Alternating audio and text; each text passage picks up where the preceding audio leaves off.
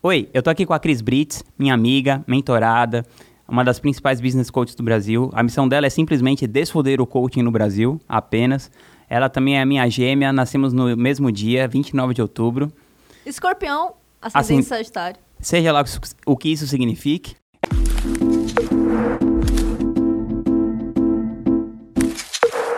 E Cris, eu queria, e ela também, ela tá tendo resultados muito expressivos dentro do ambiente digital. E eu acho que um dos principais motivos é, é a autenticidade que ela traz para essa coisa do digital, onde fica todo mundo se fingindo de bonzinho, se fingindo de, de legalzinho, de fofinho, e ela faz justamente o oposto. E Cris, eu queria, eu queria que você contasse um pouco da sua trajetória, né, como até, até você decidir atuar especificamente na área de business coaching. Uhum e como que você trouxe essa sua comunicação mais autêntica para o digital e o que, que isso mudou de lá para cá? Eu comecei como coach de carreira, que é uhum. onde todo mundo começa. Certo. E como eu vinha do mundo corporativo, eu já sabia que eu queria trabalhar com executivos no mundo corporativo, então ia fazer executive coaching. E, e teve um momento que eu senti falta de falar sobre as coisas que eu falava antes. Eu era tributarista da área financeira, então eu falava muito sobre números, sobre planejamento, sobre estratégia e tal. E aí eu fui muito pro lado das pessoas e eu sentia eu me senti desequilibrada. E aí eu fui procurar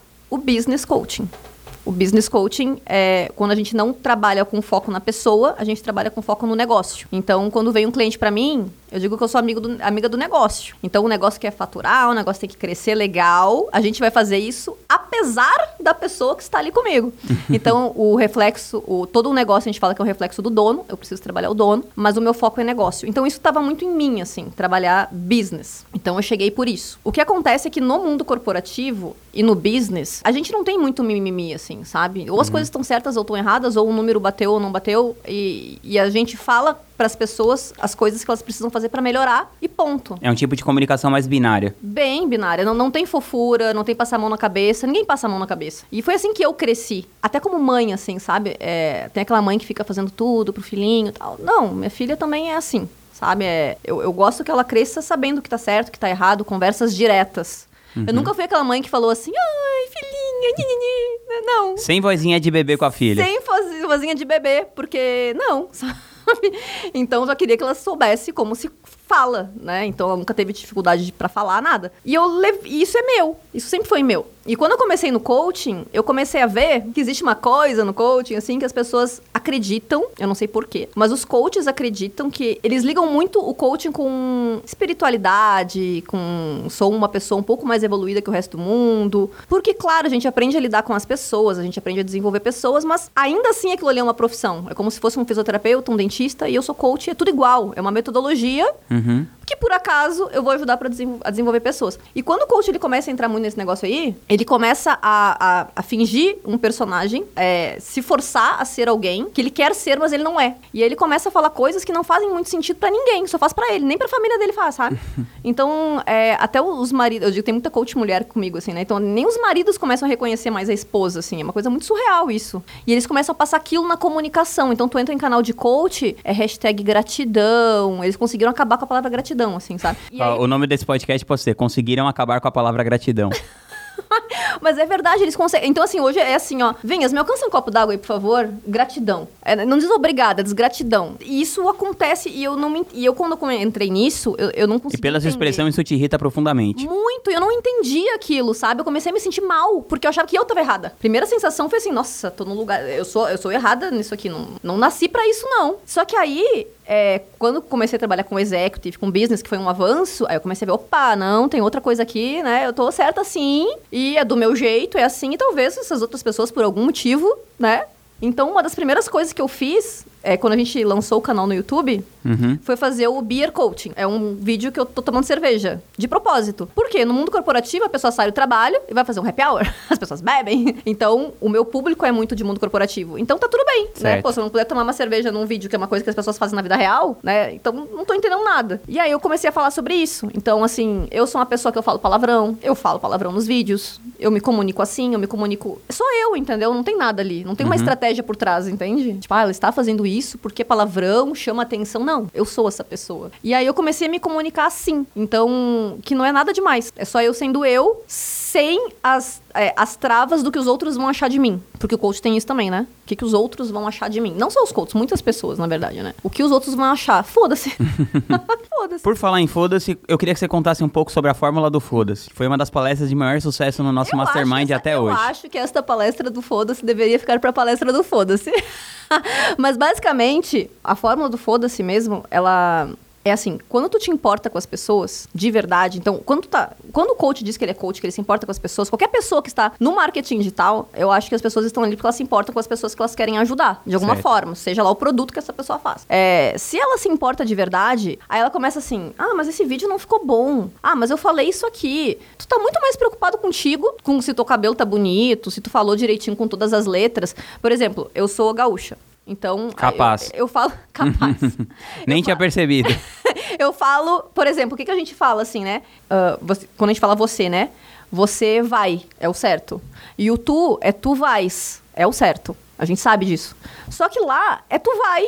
E as pessoas. Aí, tem, aí vem as pessoas no vídeo assim, ah, é porque tu não sabe conjugar verbos. E foda-se. Porque eu não tô lá pra, pra ficar sendo gramaticalmente correta com ninguém. Eu tô indo lá para falar como eu falaria sentada num bar para qualquer pessoa que eu me importo para dar o meu recado. E aí eu vejo ficar muita gente preocupada com consigo ou com o que os outros vão falar, se meu português é, tá certo. Na verdade, nem cabelo... preocupada com você, preocupado com o que vão falar de você. É. É eu me preocupado com a minha imagem. Porque a pessoa que tem essa preocupação, ela, pra mim, ela tá preocupada com a imagem dela. E ela não tá preocupada com a pessoa que vai ouvir a mensagem. Só que a pessoa que vai ouvir a tua mensagem é uma dentre várias, e nesses várias vai, ter o carinha lá que vai falar a gramática que tu não sabe falar e conjugar verbo. Vai ter o carinha lá. Uhum. Foda-se, não tô falando com ele. Sim. Eu tô falando com essa outra pessoa. Mas se eu não puder ser, se eu não me importar de verdade com essa pessoa, eu não vou gravar vídeo, eu vou ter que fazer tudo correto, eu não vou conseguir chegar nela, eu não, não as coisas não vão acontecer. Então, quando eu, é, eu, eu não fico me fazendo assim, sabe? Então, assim, tem que gravar um negócio aqui, agora a gente grava, sabe? Tipo, tem uns storyzinhos ali, faz a mensagem chegar. Porque é isso que muda a recepção do outro, assim, sabe? Aí a pessoa fica colocando roupa que nem usa.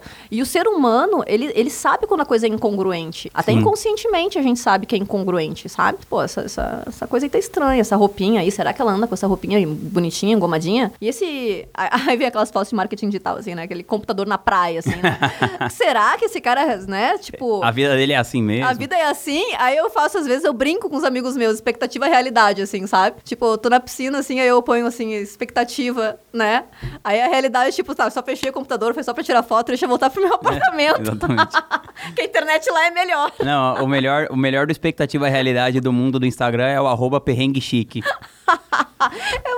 Tipo, mostra assim, fotos, tipo, expectativa da, da, da, viagem em Fiji. Aí mostra aquelas fotos assim na internet. Realidade, mó várzea, assim. Mas é isso, sabe? Porque, pô, eu preciso da internet para trabalhar no marketing digital. Não tem praia com internet, entendeu? É óbvio que aquilo ali não é real. Fora que o computador vai ficar esquentando pra não caralho. Tem como, sabe?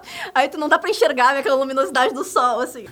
então não, não é real. Então, assim, o que eu busco é, é levar a realidade mesmo. Então eu não fico também só falando das coisas maravilhosas que você vai conseguir ao não. Floreando. Eu vou eu falo a real, sabe? Isso aqui às vezes não é para ti. Sabe? Hoje eu trabalho muito mais do que quando eu trabalhava no mundo corporativo. Só que eu amo, mas eu trabalho muito mais. Não vai falar que trabalha menos, né? Não. E eu fazia áudio na lista de transmissão, na época que eu tinha a lista, fazia áudio chorando. Porque acontecia, sabe? Eu ia dar uma palestra, aí o que que aparece, né? Ah, vou dar palestra, muita gente, não sei o quê. Mas, cara, eu tive que deixar minha filha. Minha filha tava com febre. Aí tu chega no hotel, tu pega um voo. Eu chorar. Uma vez eu chorei no hotel quando eu cheguei. E eu tinha que dar palestra e minha filha tava lá. E, tipo, não era um momento bom, assim, sabe? Uhum. E as pessoas ficam vendo quê na rede social? Palestra maravilhosa, também quero ser que nem a Cris. Eu, não é assim. Sim. E aí eu fazia é, isso. É, porque sabe? a rede social, na verdade, a sua vida é o que acontece entre, as, entre os seus posts do Instagram, né? Exatamente. E as pessoas ficam confundindo que a vida é são aquilo. os posts do Instagram. É, sabe? Então, assim, tipo, agora eu vim pra cá pra gravar, né? Ah, legal, tá ali, não sei o quê. Meu, mas aí eu acabei de fazer uma história, assim, gente, esqueci a escova de dente, esqueci a pasta de dente, peraí que eu vou ter que ir aqui numa farmácia pertinho. Porque essas coisas acontecem. E isso, eu acho que aproxima a outra pessoa Sim. da gente, sabe? Ela sabe que eu sou real, sabe? Ela, ela, ela espera isso de mim. Então ela espera que meu programa seja real, que eu esteja ali junto. Ela sabe que eu vou entregar, sabe? Então acho que isso faz muita diferença. Então eu não tenho uma, um público muito grande, mas o, o, público que eu tenho, ele tá comigo. Mas que, o que importa é isso, na verdade. Ele tá é a coisa que mais importa. Importa muito mais você ser uma referência para quem te conhece do que você ser conhecido por muitas pessoas. É. Muito mais importa. Principalmente, inclusive financeiramente, né? Exatamente. É, porque as pessoas vão comprar as coisas que você tá vendendo ali. Cris, eu queria que você me falasse, te- teve algum hábito que você adotou na sua vida, no último ano, nos últimos anos, que mudou drasticamente a sua qualidade de vida? Eu comecei a respirar pelo diafragma, porque respira pelo pulmão, né? Respira aí, vamos ver. Tu respira pelo pulmão, tá vendo o movimento? Agora eu respiro, vou respirar, tá? Aí você mexe a barriga. Mexe a barriga. Ah, eu sou ligado. Então, Tipo quando você vai. E tipo a respiração quando você vai meditar, assim. é, mas o que acontece? Quando eu comecei a fazer, voltei, né? Pra Agora eu minha... tô respirando pelo diafragma aqui, prestando atenção no meu diafragma. Mas é isso, tem que ficar prestando atenção no início. Eu fiz, eu tive é, que fazer treininho pra isso. Mas assim, é, eu voltei agora a fazer acompanhamento com ortomolecular e cuidar da minha saúde, né? Porque na vida real também a gente não é tudo tão bonito assim, ai, cuide da sua saúde e tal. Meu, enquanto o negócio não está funcionando e eu não tô com dinheiro, tipo assim, às vezes pra sobrevivência, não vou fazer, sabe, tipo, meu, não. Primeiro eu vou ganhar meu dinheiro e vou conseguir viver. Depois eu vou me cuidar. e eu tô no momento de me cuidar bastante, assim. Então, Porque a conta já tá, já tá boa, então, hein? Aí sim, hein? Aí eu gostei. Aí eu comecei a me cuidar melhor. E aí, eu fui fazer. é, o que, que acontece? Quando a gente é nenê, isso foi ela que me explicou, tá? A pessoa que tá cuidando de mim. Quando é nenê, tu, tu respira pelo diafragma. Então, se tu olhar o bebê, ele tá mexendo na barriga. E aí, com o tempo, a gente começa a usar a respiração, que são, é, são os sustos que começam a acontecer na vida. Toda vez que a gente tem um susto, vem, vem assim. Então, assim, a mãe briga com a gente, aí a criança já começa a respirar pelo pulmão. É normal, crianças já pelo pulmão. Então, as- e a respiração no pulmão é curta. Ela é bem curta. Então, na- é, o- ele foi, aqui foi feito para entrar o ar, passar pelo pulmão, chegar lá e voltar. Então, nem filtra. Tu nem filtra, na verdade. Vem, vem pulmão e já, e já volta. Então, é, a tua o teu sangue já circula diferente. Já dei aquela, aquela mala postura aí. Tô, tô no diafragma. Tu tá falando, eu tô, dia, eu tô diafragmando. Então, a circulação sanguínea tá, tá diferente. E as pessoas estão mais ansiosas. Porque elas estão respirando. Eu nem sei, eu não consigo mais respirar por aqui, mas as pessoas ficam mais ansiosas. A respiração é assim. Então, qualquer coisa que aconteça, tu tá assim. Então, tá sempre ansioso. Então, qual que é o. Se a gente voltasse ao bebê, o ar tem que entrar, filtrar, chegar lá embaixo e voltar. E aí a respiração ela é lenta. E ela vai e ela volta. Ela é lenta. E aí, depois que tu treina isso, hoje eu não consigo respirar pelo pulmão. A não ser assim, vai acontecer um troço de bizarro, tipo um susto realmente, assim. Tu vai fazer um. Né? Mas é uma exceção. Então, isso, pra mim, é. Nossa, me acalmou horrores, assim, sabe? Tipo, eu não tomo mais susto. É como se eu não tomasse mesmo. A notícia vem, tipo, parece que tu. É como se tu tá respirando já, assim, é meio automático, assim, parece que o cérebro vai junto, assim, sabe? Tipo, ok. Aí tu tem tempo pra pensar, tem tempo pra reagir, sabe? As pessoas estão falando contigo, tu tá de boa. Eu, me- eu já sou uma pessoa super acelerada, né? Mas eu, eu sinto que deu uma A baixada. gente nem percebe.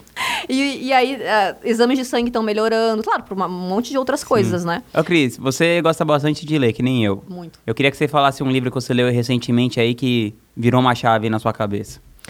E por Então, quê? é, eu sempre acredito que as pessoas têm que ler aqueles livros que elas precisam, né? Tiveram vários livros, assim, que marcaram. é, mas eu acho que é que depende, assim, da- de que área da minha vida, sabe? Por exemplo, a área de... Ah, fala mais de um se você quiser. É, tem, assim, para fins do coaching, essa, essa questão que eu trouxe, assim, do sair daquela coisa muito espiritualizada e entender que tava tudo bem eu falar de dinheiro e, e trazer a coisa pro material. É, o livro que me ajudou isso foi O Propósito. Do Prembaba? Do Prembaba. Porque ele fala, fala, fala, fala, fala sobre o propósito, né? Que é uma coisa que a gente trabalha muito. Aí lá no final ele fala assim, ó. Mas no final mesmo, assim, nas últimas páginas, fala assim, mas o problema é que é o seguinte: tu tá num mundo material. O teu propósito de todo mundo que tá encarnado nessa terra deveria ser lidar com o dinheiro. Então as pessoas que não conseguem falar de dinheiro, que não conseguem. Essas pessoas estão com problema na evolução. eu achei aquilo tão sensacional. Assim, não, beleza, então tá tudo certo. Então aquilo ali me, me, me, me deu forças pra fazer o que eu tava fazendo, né? Tem um livro da Brené Brown também, é A Coragem de Ser Imperfeito. É bem legal esse livro. Que é muito legal também. Pra quem tem esse problema, assim, de vulnerabilidade, de, de ah, eu, eu não sou a pessoa, né? O que, que as pessoas vão pensar de mim? Aquilo ali é, é sensacional, assim. Eu não vou dizer assim, ah, mudou a minha vida, porque eu tinha aquele pensamento, ele me justificou. Agora, assim, então, eu gosto de livro que me justifica. Uma coisa meio, meio feia, né? Mas é verdade. Então, tem um livro que eu adoro, Vinhas, eu adoro aquele livro. Eu, eu amo aquele livro, ele é feito pra mim, assim, que é o do Adam Grant. É... Originals. Exatamente. Como os inconformistas mudam o mundo. Cara, tem um. É, é incrível, assim. Ele tem um capítulo que ele fala sobre que tá tudo bem procrastinar. Eu achei aquilo, meu, sou eu. Aí tem um outro que ele fala sobre cultura empresarial. Sabe aquela coisa do hierárquico, de todo mundo, só vamos contratar pessoas que têm a nossa cultura. Não! Ele vai a favor do que eu penso e ao mesmo tempo ele me faz pensar muito mais, assim, sabe? Pra mim é um livro que todo mundo deveria ler. Eu não sei se é porque eu, porque eu sou assim, que eu gosto, mas quando as pessoas começam a falar assim, ah, tem que ter muito foco, muita disciplina e não pode procrastinar nada. Você vai lá ler o livro do Adam Grant. E ver como é que. é- E esse cara, na verdade, ele é um. Ele é ultra produtivo, né? Exato. Ele escreve uns puta best-sellers, ele é professor de uma faculdade grande nos Estados Unidos, agora esqueci é- se é Princeton e tal. E ele publica, e além dele ser professor, além dele ter esses livros, ele é um dos caras que mais produz artigos científicos lá, né, tal. É, e é muito, e é muito legal, porque ele fala é, a produção de artigos, né? Então o que acontece? Por exemplo, ele sabe que ele tem que produzir um artigo, né? Vamos lá, qualquer um aqui tem que gravar qualquer coisa. A gente sabe que tem um prazo, que é o dia 31. Aí tem a galera que se organiza, né? Que faz aquele tabela de Excel gigante, assim, e faz. No dia 1 eu vou fazer não sei o quê, no dia 2 não sei o quê, no dia 3 não sei o quê. E ele fala, né? Assim, Nossa, eu vou deixando e a gente vai se sentindo culpado porque a gente tá deixando. Pô, tô procrastinando. A frase é aquela, tô procrastinando, tô procrastinando. O dia 31 tá ali, eu tô procrastinando. Hoje é dia 15, o dia 31 tá ali, eu tô procrastinando. Eu sou essa. Se tu me der seis meses, eu vou levar seis meses pra te entregar. Mas com aquela sensação ruim de que eu tô procrastinando. E se te der seis horas, você entrega em Eu seis vou entregar horas. em seis horas. Mas assim. É a capacidade fala? do ser humano de estender o prazo da tarefa ao prazo que tem, né? Exatamente. Mas ele fala o seguinte: o que acontece? Não é que estamos procrastinando. É quando tu tem a mente, assim, que é muito inquieta e tu, tá- e tu é criativo, tu tá pensando em várias coisas, não é que eu estou procrastinando. Eu- aquele tempo que eu não estou entregando, eu estou pensando sobre aquilo. Sim. Eu não estou deixando de fazer, eu tô pensando sobre. Puta, mas isso aqui isso é, legal, nossa, isso é legal se fizesse não sei o quê. Tu faz umas anotações, só tu, tu não finaliza. E aí, no dia que tu sentou pra finalizar, que teoricamente é um dia antes, tu tem muito material. Então, aquele material ele tende a ser muito mais incrível e surreal do que o carinha que vem fazendo coisas metódicas, porque ele fala assim: é, é impossível tu te programar pra escrever no dia 2 sobre uma árvore. Porque tu não sabe se tu vai estar. o quanto que no dia 2 escrever sobre a árvore tu vai estar criativo sobre aquilo. Não, mas vai ter o dia. E quando sabe que tem o prazo, vem, vem tudo, sabe? E pra mim, eu sou assim. Então eu, é a procrastinação estratégica essa, assim, sabe? Tipo, deixa, eu sei. Aí tem a responsabilidade, a gente sabe que a gente vai entregar. Mas assim, eu entrego muito melhor quando é assim. Muito melhor. Se me dá uma coisa hoje, que eu sei que podia ser daqui a 10 dias, não vai ser igual. Vinhas, eu vou fazer por fazer, porque tu tá me pedindo. E não vai ser a mesma entrega. Eu me conheço. E aí, quando ele falou sobre isso, eu disse, não, é assim, não, não é o procrastinar, sabe? É tipo ressignificar o que é a procrastinação. Para aquelas pessoas que são mais, claro, pode acontecer imprevisto, né? Pode ser que naquele dia morra alguém da família, né? Sim. E tu vai ferrar com prazo, né? São os riscos. Mas assim, é... Que estão inerentes ao viver, né? Exatamente. Mas ele, fa- ele fala assim, é, quest- ele fala assim, eu não, não acredito que uma pessoa que faça isso possa fazer coisas incríveis. Ele fala, pra mim são pessoas medianas, sabe? E eu, eu acho incrível. Cris, é, como que você faz planos de longo prazo? Como que você se enxerga, por exemplo, daqui a cinco anos, se é que você faz isso? Eu não acredito em planos de longo prazo. Eu não sei nem o que vai acontecer comigo daqui a seis meses. É muito. é, no nosso mundo, talvez, assim, é, é muito rápido o que acontece. É, quando tu tá. Quando eu estava numa empresa corporativa, eu conseguia enxergar. Assim, que daqui a cinco anos eu, eu, sei lá, eu era, sei lá, gerente, daqui a cinco anos eu posso ser diretora do não sei o quê. É mais fácil quando tem uma carreira enxergar. Mas quando tu tem um negócio, tu não consegue enxergar. Então eu não consigo enxergar. Hoje, tu me pergunta, eu não sei. Não consigo saber onde eu vou estar daqui a cinco anos, eu nem imagino, graças a Deus. Mas você tem alguma pretensão, assim? Tenho, Do tipo, então. você fala assim, nossa, se daqui a cinco anos acontecer isso, ia ser do caralho. É, o que eu tenho assim, ó. Eu tenho uma visão do que eu quero pro meu negócio. Assim, eu quero ter um negócio desse tamanho, com essas pessoas, quero colocar esses tipos de serviço, espero estar faturando tanto. Isso eu tenho. Isso eu tenho pra um ano, isso eu tenho pra dois anos. Isso eu tenho. Mas é uma visão. E é tipo deserto, assim, sabe? Tipo, eu vou caminhando pra visão aquela. Mas não quer dizer que daqui a três meses não vai mudar tudo. E eu vou mudar toda a visão e eu vou seguir caminhando pra aquela nova visão. Então eu acredito que tenho aonde eu quero chegar, eu tenho a visão. Mais ou menos eu acredito, por exemplo, na visão que eu tô hoje, dois anos, talvez. Acho que dois anos é bom, talvez antes. E eu sei as coisas que eu tenho que fazer hoje pra chegar lá. Mas pode ser que tudo mude. Pode ser que aconteçam coisas que daqui a... Eu não fico presa na visão. né? E no nosso tipo de negócio, eu não, não acho que alguém possa dizer assim, nossa, com certeza eu vou estar lá daqui a cinco.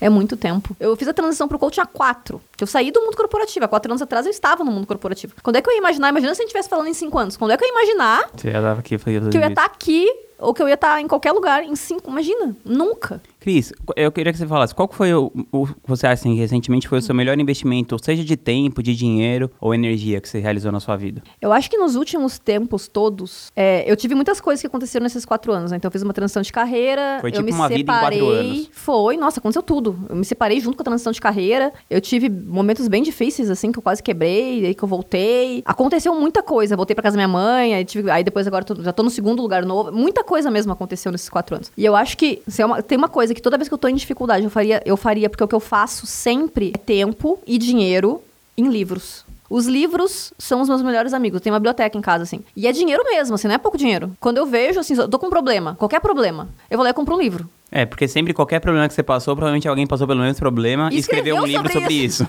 Aí Eu tu também eu, vou lá e compro um livro. É um dinheiro que às vezes é pouco, 30, 40, 50, mas assim, eu, eu gasto pra caramba por mês em livro. Eu gasto mais de 500 reais por mês em livro. E a minha filha é igual, então a gente vai. E a gente vai pra livraria assim, ó, Val, vamos combinar que a gente vai cada uma comprar um livro. Aí a gente pega um monte e analisa. A gente sempre faz o mesmo. é- É uma rotina. A gente analisa, senta, vamos começar a ler, olhar assim, mãe, tô em dúvida entre dois. Aí eu também, tô entre três. Aí quando vê, sai com quatro, com três. Mas é assim. E, e eu gosto disso, entendeu? Porque É o livro, o melhor livro que a gente precisa. Então, assim, e tempo, porque é tempo, sabe? Tu para de noite pra ler, tu podia estar fazendo outra coisa. Tu, tô lendo, eu carrego na bolsa, eu carrego no avião, eu podia dormir no avião, eu vou ler livro. É tempo e é dinheiro. Mas eu não mudo nada, eu não vou mudar nunca. Eu acho que isso até é vício, mas foda-se. É, eu acho que é, eu nunca tô sozinha, independente do problema, sabe? Sempre tem o livro. E falando, e falando sobre isso, essa coisa do livro, né? Que eu vejo que é uma. Porque você ler um livro, você precisa de um nível de atenção mais alto, uma capacidade de concentração maior. Eu vejo que isso ac- acontece inclusive comigo, assim. Eu vejo que eu me disperso muito, assim, na, nessa coisa de social media, né? Tipo, não sei se você já viu aquela sketch, eu até deixar aqui o link da, do Porta dos Fundos. Mostra o cara mexendo no celular, assim. Ah. Aí ele começa, nossa, o Flamengo não sei o que, não sei o que lá, não sei o que lá, aí pá, pá, pá. Aí ele solta o celular, aí ele olha pro lado, a mulher dele tá caída no chão, tendo um infarto. Ele, nossa, era pra isso que tinha pego o celular e tal. Ah, eu vi isso daí. Então, tipo, eu acho que isso rola direto, assim, sabe? Eu falo assim, ah, não, eu vou entrar no, sei lá, no WhatsApp pra pedir pra Isa, que trabalha comigo, que é meu braço Fazer direito, alguma coisa. Me ajudar com alguma coisa. Aí eu entro, daqui a pouco eu tô começando a mexer, eu tô vendo, sei lá, quanto que tá o campeonato de cuspe na Mongólia. E acho que todo mundo cai nesse buraco negro, assim. E eu sei que, eu vejo, por exemplo, que você é muito presente no Instagram e Sim. tal, com a galera, mas como que você, você consegue fazer isso de um jeito que não atrapalha a sua produtividade, a sua capacidade de concentração? Como que você lida com essa coisa das interrupções, né, das, da social media? Então, eu sou uma pessoa. Isso é geral, não é só com, com- não é só com, a- com as redes sociais, não. Se eu pego um livro pra ler, pode, pode cair um terremoto. Eu não ouço. Eu não ouço, minhas. Não é assim. Meu Deus. Eu não ouço. Eu tô lendo. A, a Valentina grita. assim, eu não ouço. Às vezes só com um grito muito assim. Tem muita gente me chamando. Eu acordo, assim, sabe? Eu não ouço. Eu fico ali. Se eu tiver no WhatsApp resolvendo alguma coisa, tá? Eu tô ali também. Não adianta falar comigo. Eu não sei se é porque eu morava com os meus irmãos que eram mais novos que eu e muito bagunceiros e tipo pra dormir eu tinha que abstrair, mas assim, eu realmente eu saio do mundo, sabe? Então, quando eu consigo, eu tô fazendo, tô lendo, tô numa rede social, eu tô ali. Eu tô ali e eu tô muito presente, eu não me perco assim.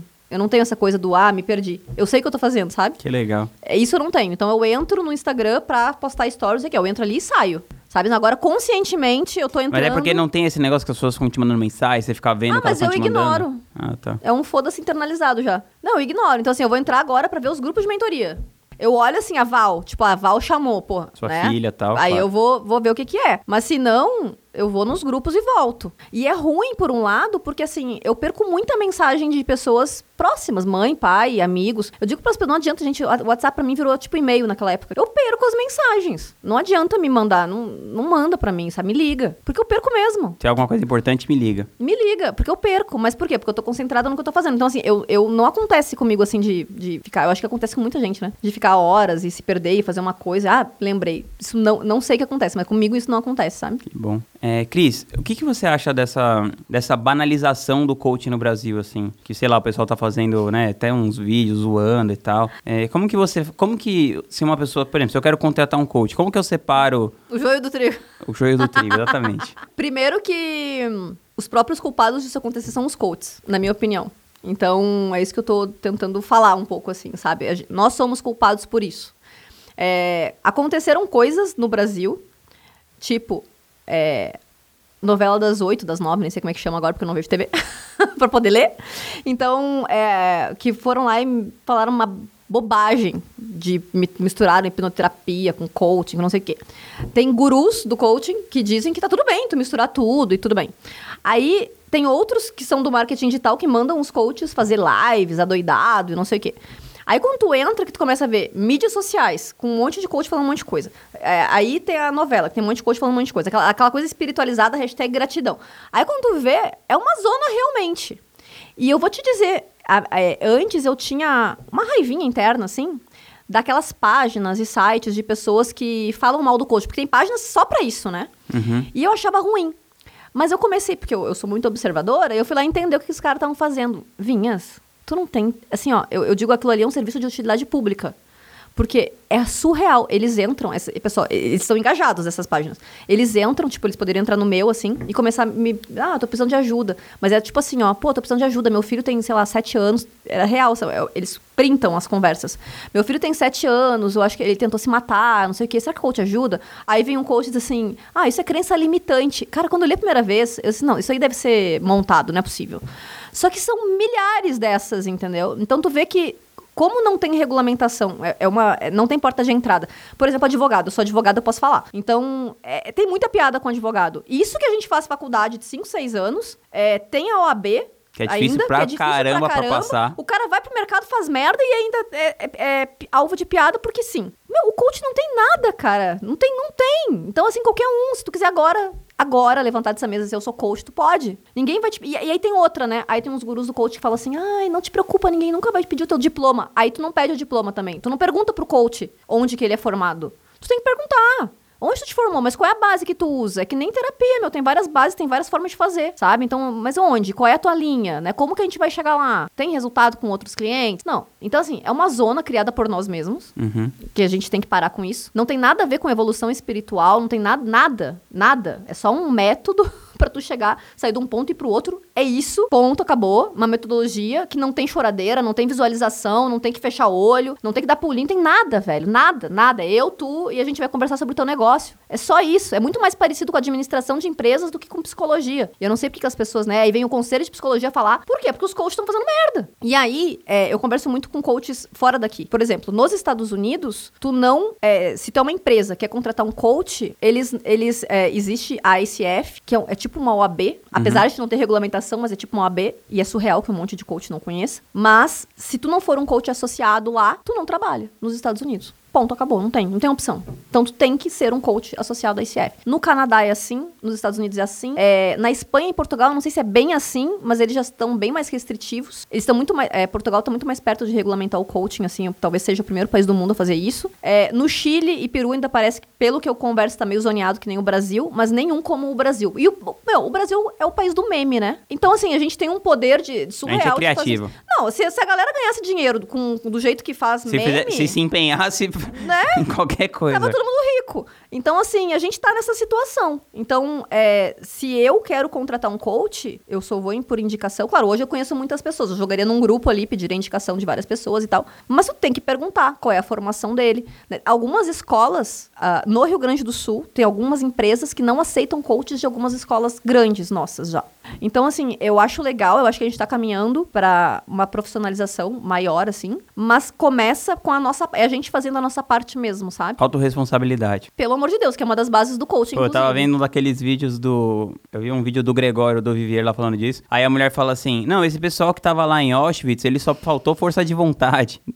Mas é isso, é a falou mesma uma parada coisa, assim. É. Aí o Gregório falou: essa, essa, por exemplo, precisa de um coach de noção. Mas é isso, sabe? Então, assim, é, aí as pessoas me perguntam o que, que eu acho do Gregório, do vídeo do Porta dos Fundos, né? Que o cara do Porta dos Fundos também ele fala: Tá bom, eu confesso. Ele é seu coach, filho. Tu viu essa? Não, ele não é meu coach, mãe. Mãe, tá bom, ele é meu namorado, eu sou gay. Mãe, tá bom, eu sou traficante, eu tô vendendo drogas para eles. Não, meu filho, fala a verdade, vendeu, eu sou coach.